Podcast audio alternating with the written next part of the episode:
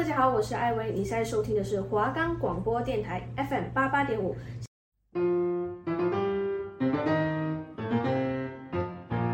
我们的节目可以在 First Story、Spotify、Apple Podcast、Google Podcast、Pocket Cast、Sound Player 还有 KK Bus 等平台上收听。搜寻华冈电台就可以听到我们的节目喽。是谁说时事议题就一定要很严肃？了解时事也可以很轻松，透过轻松愉快的方式，让听众能跟世界接轨；透过较为生动活泼的方式，让你了解体育赛事的魅力。每周一十一点到十一点半，锁定华冈广播电台，一点就通。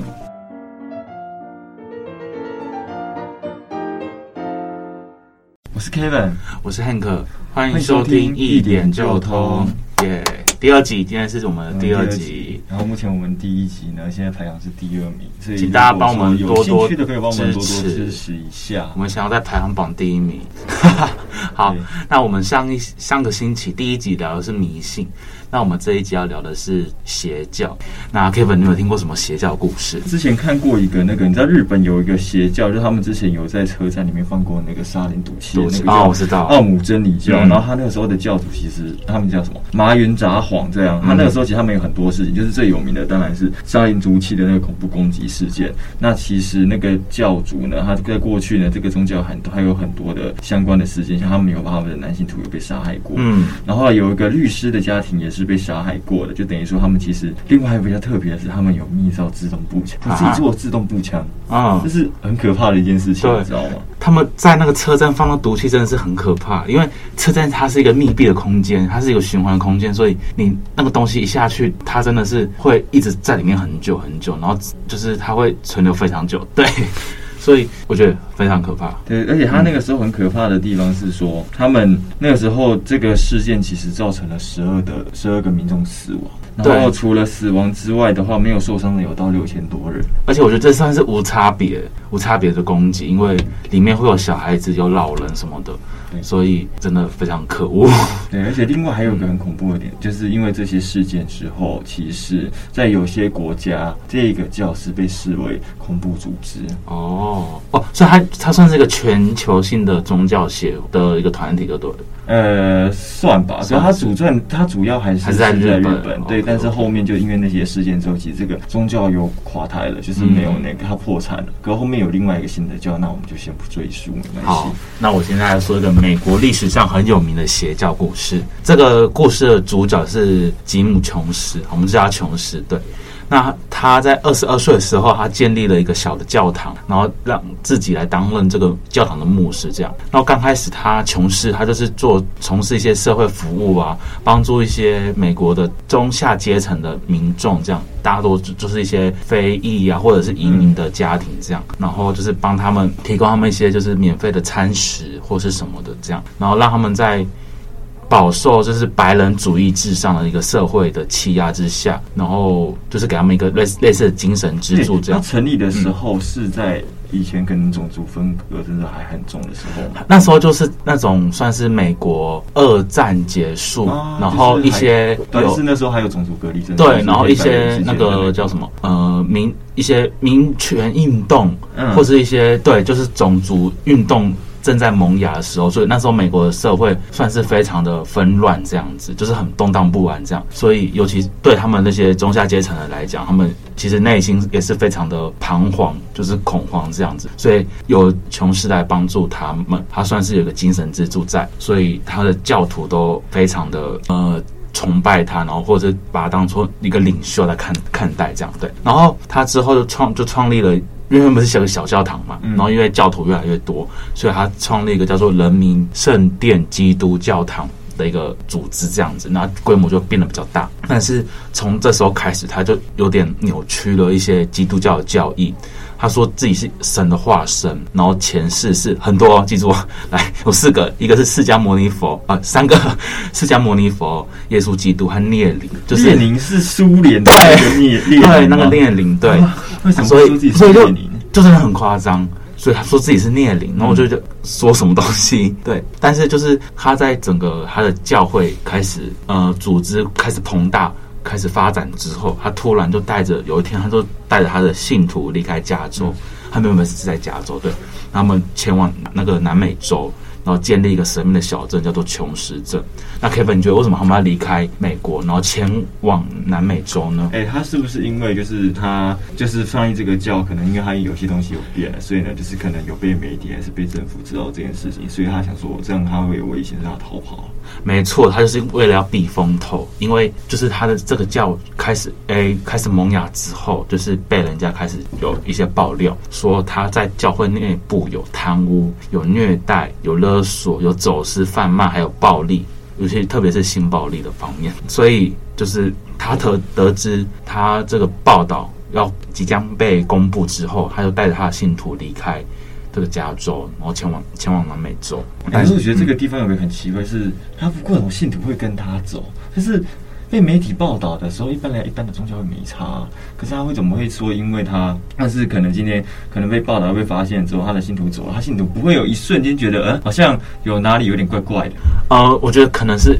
因为算是少数吧，因为它庞其实很庞大，然后这些算是个案，虽然也是应该，我觉得应该也是很多，不然他不会自己要逃跑这样。只是以以这个比例来讲，会跟他走的人还是比较多，所以他才会带他们走这样。对，那其实他们到这个琼斯镇才是真正地狱的开始，因为琼斯镇是在一个那个就是森林里面，就是算是荒郊野外这样，然后跟外界是没办法。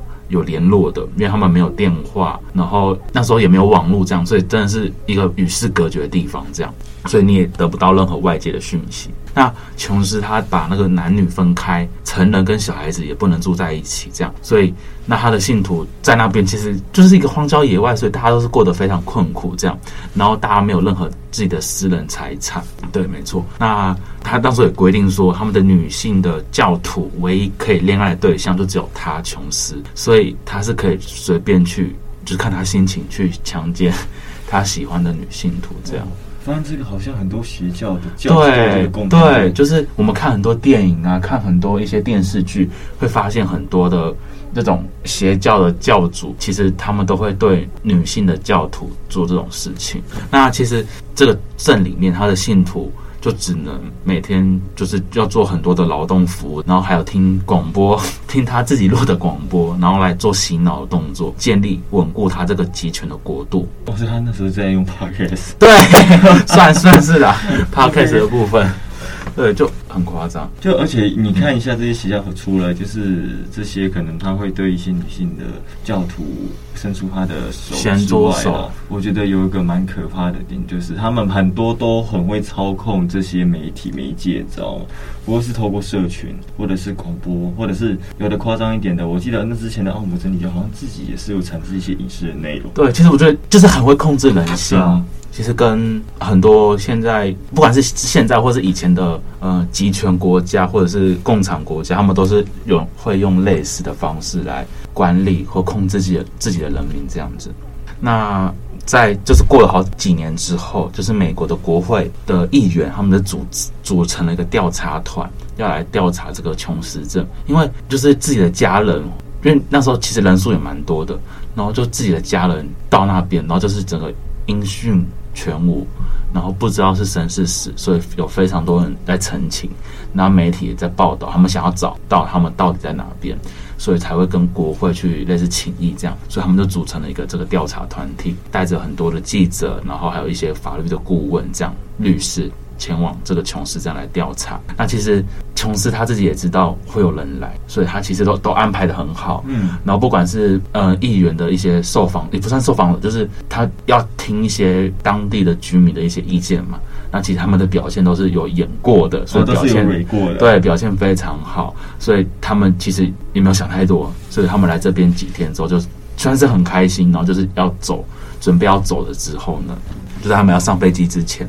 有一个信徒就鬼鬼祟祟的塞了一张纸条，而且是那种很潦草的纸条，看得出来是很临时要写的，对，然后就把它塞给他的那个议员，这样，那上面纸条上面就写说：“拜托你带我们离开琼斯镇。”然后甚至就是他看到这个纸条就有点吓到，然后周围有一些信徒也跟着这样喊，就是想要离开这边这样，然后所以嗯，琼斯他其实到已经完蛋了，不妙了。那他他们其实在这之前，他们有做过非常多次的，就是死亡的演练，就是他会说是呃，可能有飞弹攻击啊，或者是美国会来攻击他们什么的，所以他们会做这个叫做死亡的演练。嗯，所以他们就做过很多次死亡演练。那在这时候。琼斯就知道，就是如果这消息传回美国，他一定会完蛋，就整个身败名裂。所以他就开始实施这个死亡演练。他会准备这果汁，先给小朋友喝，因为小朋友一定会反抗，所以叫妈妈亲手喂他们的小朋友喝那这个有毒的果汁，这样。那果汁里面有氰化物，就是喝了之后马上人就会死掉。氰化物是一个，其实它是一个很可怕的毒。对，其实你要涉及，就是你摄入体内，你需要中毒到死亡的那个剂量其实很低，对，对，一点点就够了。对，而且是会马上就挂点的。所以他先喂小朋友喝，再来就是分区，因为他不是有分房分，就是分住宿嘛，就分区一批一批的来喝这个果汁。那不喝的人，他有所谓他自己的亲卫队。不喝的人马上就会被亲卫队给射杀死，所以没有多久，他们整批、整批整个镇就都都是尸体，然后总共有九百零八具尸体，九百零八，九九百零八，这么多，超夸张，真的很可怕。就是网络上都应该都有照片，因为有幸存者，有一些少数的幸存者有留活下来，所以他们也都有拍一些照片，整个状况是非常可怕的。而且都是，而且当下是很多那种尖叫声，因为你喝下去，你的体内应该会有一些不舒服的反应，所以就是很很多尖叫声这样。所以这故事就到这边。当然后续有很多，不管是媒体啊，还是什么，呃，或是一些报道，甚至是到现在美国的一些法院还是什么，他们都一直在做这诉讼，或者是在做这个的追踪，这整件事情是怎样。但嗯。我觉得宗教，因为其实我们也不能说他的信徒有病或什么，因为像是我们上次上集讲的，我们的结尾就是会都是比较无助的。对，没错，就是想说，而且我们要借助一下那个宗教信仰的力量。我刚刚说他的信徒大多都是一些非裔的、移民的，真的或是比较困苦的人。那其实我觉得宗教虽然可以安慰人，就是人命或是安慰人心，但是如果你盲目的信仰，我觉得就是算是一种毒药了，因为。这个事件不只是美国，像我们刚刚说的日本，日本也有。我觉得这是可以让全世界的人来反思宗教信仰的一个本质在。那 Kevin，我的故事说完，你有没有什么想法？我想法，我会觉得说，也可能像刚刚。我们提到的是，其实有人可能有时候就是你可能面临比较大的变故，或者是说可能环境长时间就是生活环境除了不好，或者是说其实你其实也不是个不努力的人，其实你为这些生活想要让自己生活或者是家人过得更好的时候，其实如果都一直没有一个好的结果，其实久了人会有点。算是迷失自我嘛，就是会有点比较对人生比较有点丧失斗志的感觉，所以其实这个时候有时候就是他们会需要要一个寄托，就等于说可能像是宗教啊干嘛的，可能帮助他们转换心理上的感觉还是什么的，所以觉得其实本质上这些东西利益一开始基本上应该都是好的，没错，对，所以我觉得朋友或者是家人的事实关心是很重要的，对，就是现在来，是现在我给你打电话给妈妈，打电话给爸爸，啊不好意思打给爸爸。娃的也没有关系，打电话给阿公阿妈，对啊，你可以不跟朋友随便约出来吃个饭聊一下。他的 Kevin 也可以，哦对，Kevin 会他售后服务，售后服务，对。但是你要是我的部也没有啦，不是啦，还是可以啦。那个可以，还是开一个店叫心灵鸡汤店，也可以，我们可以来做收费的服务啊啊！可是那我们那个情绪共感又很好啊，那情绪很糟会变成剥皮辣这 喝的完全没有比较舒服。对啊，就是然后。这这个故事其实有被翻拍成很多的电影吗？电 A 还是影有影那叫什么纪录片这样？嗯、可是也算是蛮久之前拍的了。但就是有些画面它都有还原，然后演这个主角就是琼斯，我觉得演的还原度也蛮高的，就真的很像这样。那可以提供一下剧名，我蛮好奇的。呃，它是英文的，它是英文的，英文的，对，不要不要为难我，好不好？OK，好，好，大家自己上网查。OK，上网查一下。好了，那这就是我这个礼拜的时事分享时间。那接下来就是 Kevin 的糗事时间。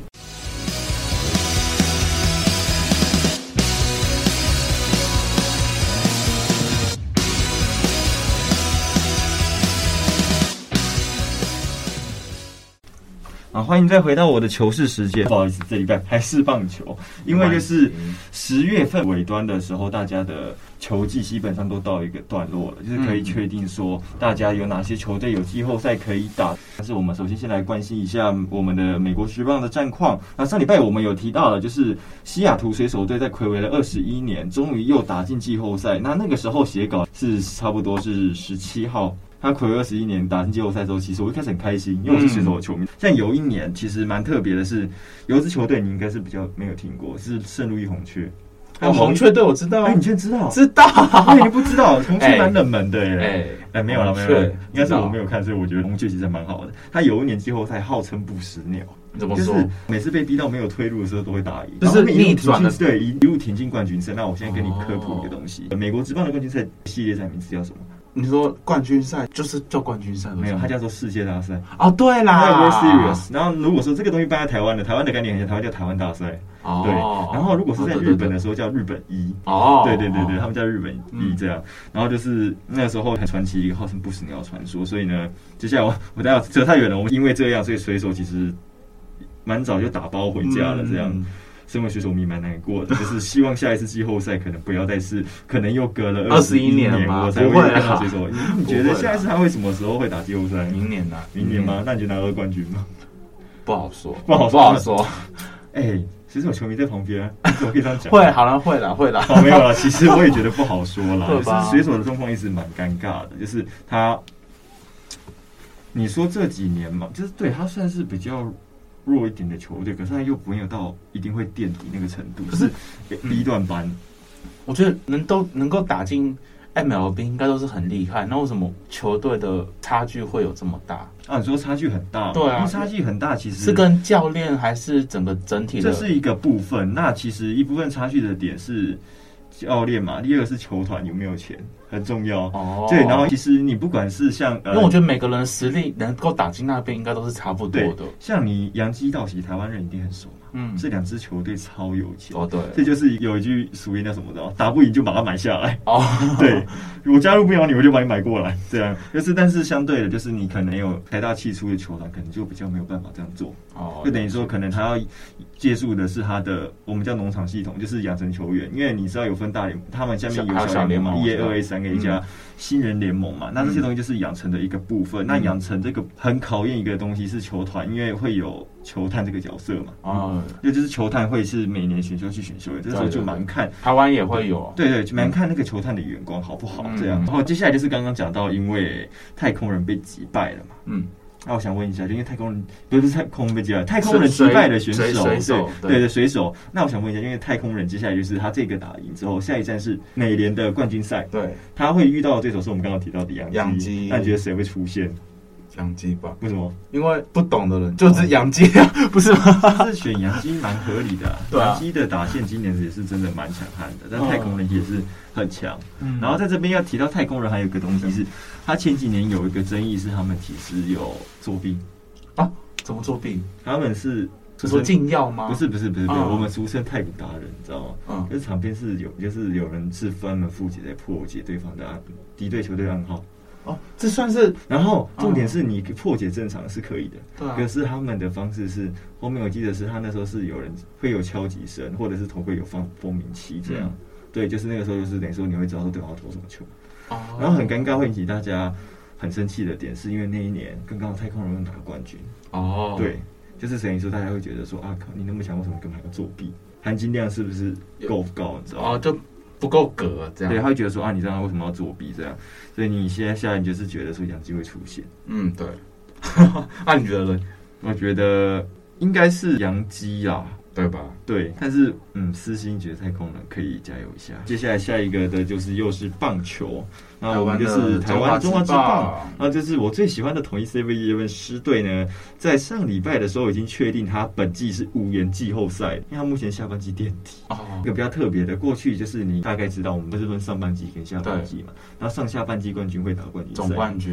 然后今年因为他赛事有改，因为现在变五队啊，对，现在变成说是上下半季冠军加上那个年。年度第三名的球队打，所以本来狮队是有机会可以进季后赛，就是大概在好几个礼拜前，因为他那个时候，因为他上半季没有冠军，可没有没有没有封王啊，可是他是第二名。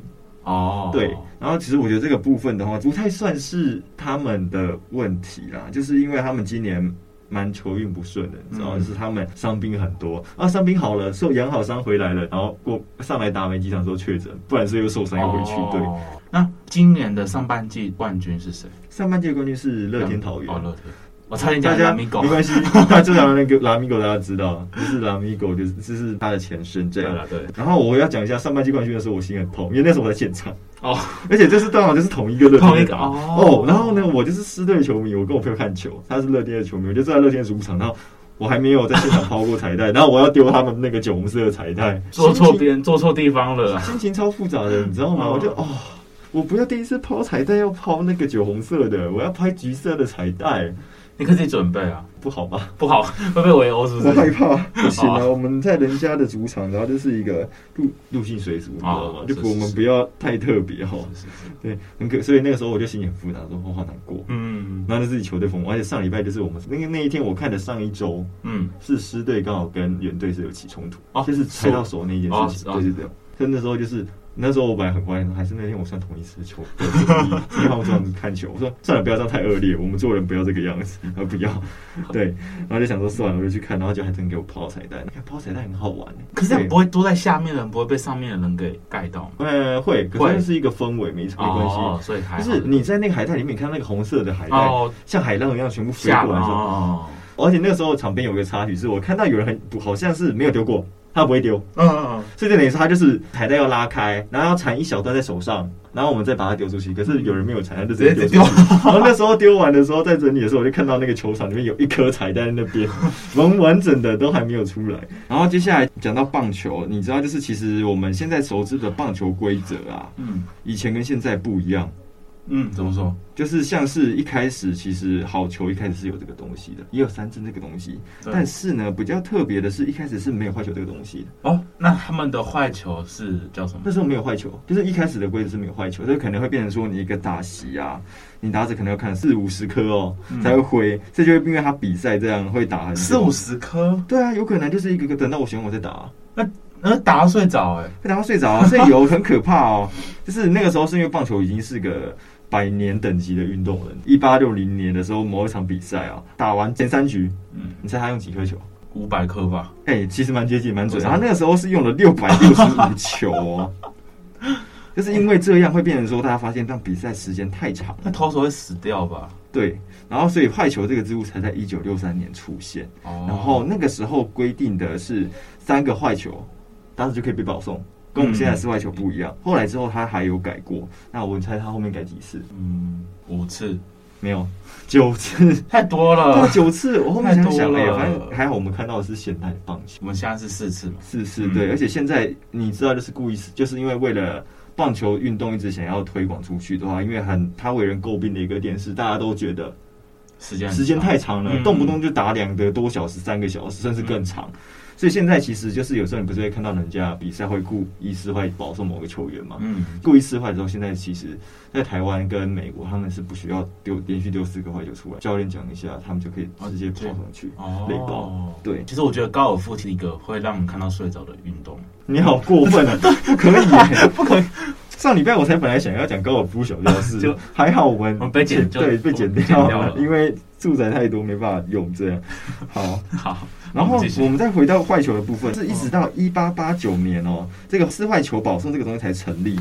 另外一个很特别的是，棒球你应该知道，我们是打九局嘛？那你猜猜一开始棒球有没有那个你要打几局？哦，你说有个规定几局吗？对，应该也没规定吧？哎，你很聪明哎，就打的。所以他那个时候是先看球队是谁先拿到二十一个 S 就胜利这样。哦，就是在早期的时候，像你现在看到大家球动不动有一百四、一百五起跳的状况下，在之前那个年代，嗯，而且那个时候投手球的距离又比较远。哦，所以他们会花费更多的，会花费更多的时间，就在那个年代很难。你还是那个时候得分就像喝水一样。就平均一场比赛啊，可能都会只打打六局。可是呢，很可怕的是，他总共在将近一千九百场比赛那段时间里面，这一千九百场比赛都是十二比十二平手收场。啊，所以就在那个时候，就很多人开始说啊，我这样你们一直都平手，这样好看在哪边？可能是有类似这样的东西，很多。所以那时候就 MLB 了吗？有啊，有 MLB。我跟你讲，很多球队跟现在的名字都不一样。哦，我知道，我知道，这我知道。对，他以前有个叫蒙特龙橄榄队，嗯，我没记错是现在的。华盛顿国民的前身哦，对，然后呢，道奇一开始也不在洛杉矶，他在布鲁克林 差差很远，超远，差很远，超远。那个时候在那个布鲁克林这样，这有些球队蛮年轻。像我讲到水手的部分是，他比较孱弱的原因，是因为他算是比较年轻的球队，哦很多都是大联盟刚开始就有就有了。对，我们再扯回去前面的那个节奏，就那个时候就是建议局数的声音就越来越高嘛，嗯所以他们那时候要打几局，分两派，嗯，一派是我们现在看到的九局，另外一派你觉得是几局？十二局。没有十二局太多了，太多了。那另外一派是七局，哦，七局。对，那个七局其实就跟我们现在的青棒差不多，差不多打七局。所以我们开玩笑会讲一个讲法，你知道为什么青棒那么强？为什么？因为你有时候你看一下我们成棒的比赛，就是可能我们常常就是前面七局打的很棒很好，然后后面第八局跟第九局就会不知道发生什么事情，就很可惜的就是一败。所以呢，我们就发现一件事情。如果我们只打七局的话，我大哥会很厉害，我们会超强。所以为什么我们没有这个是开玩笑的？大家不要说不过去。我是爱棒球的人，所以才这样开玩笑。然后那时候我要这边推广的是，虽然这不是我们节目，可是对可能对这种东西有兴趣的，网络上有个蛮有趣的节目，它叫野球干一杯。野球，野球干一杯。野球就是日文的棒球，我知道。对，然后他有的也不会，也是讲野球，也是讲，也是就是棒球的意思。然后他蛮有趣，他就可以讲很多东西。然后那时候讲到一句话，就是棒球迷就是一群没有同理心的人。没有错，你这个从那个哦，就是我是啦。看棒球是，我是其他人我不确定。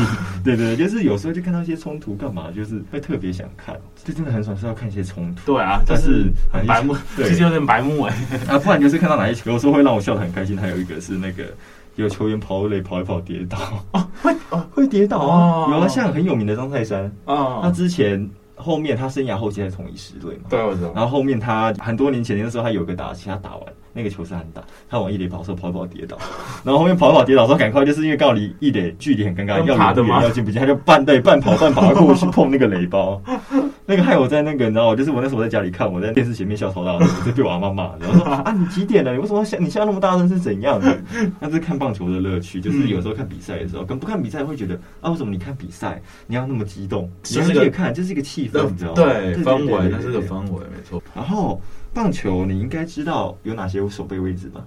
有外野、游击、一二垒、三垒这样，还有捕手跟捕手啊。对，然后外野还是分左外野、中外野和右外野这样。然后其实你知道，有时候你看转播，它不是游击旁边都会的那个英文都是写 SS 吗？啊，它是一个英文的词叫 shortstop。那你猜一下，为什么他那个时候游击手这个名字叫做 shortstop？因为它是不是就是一个类似？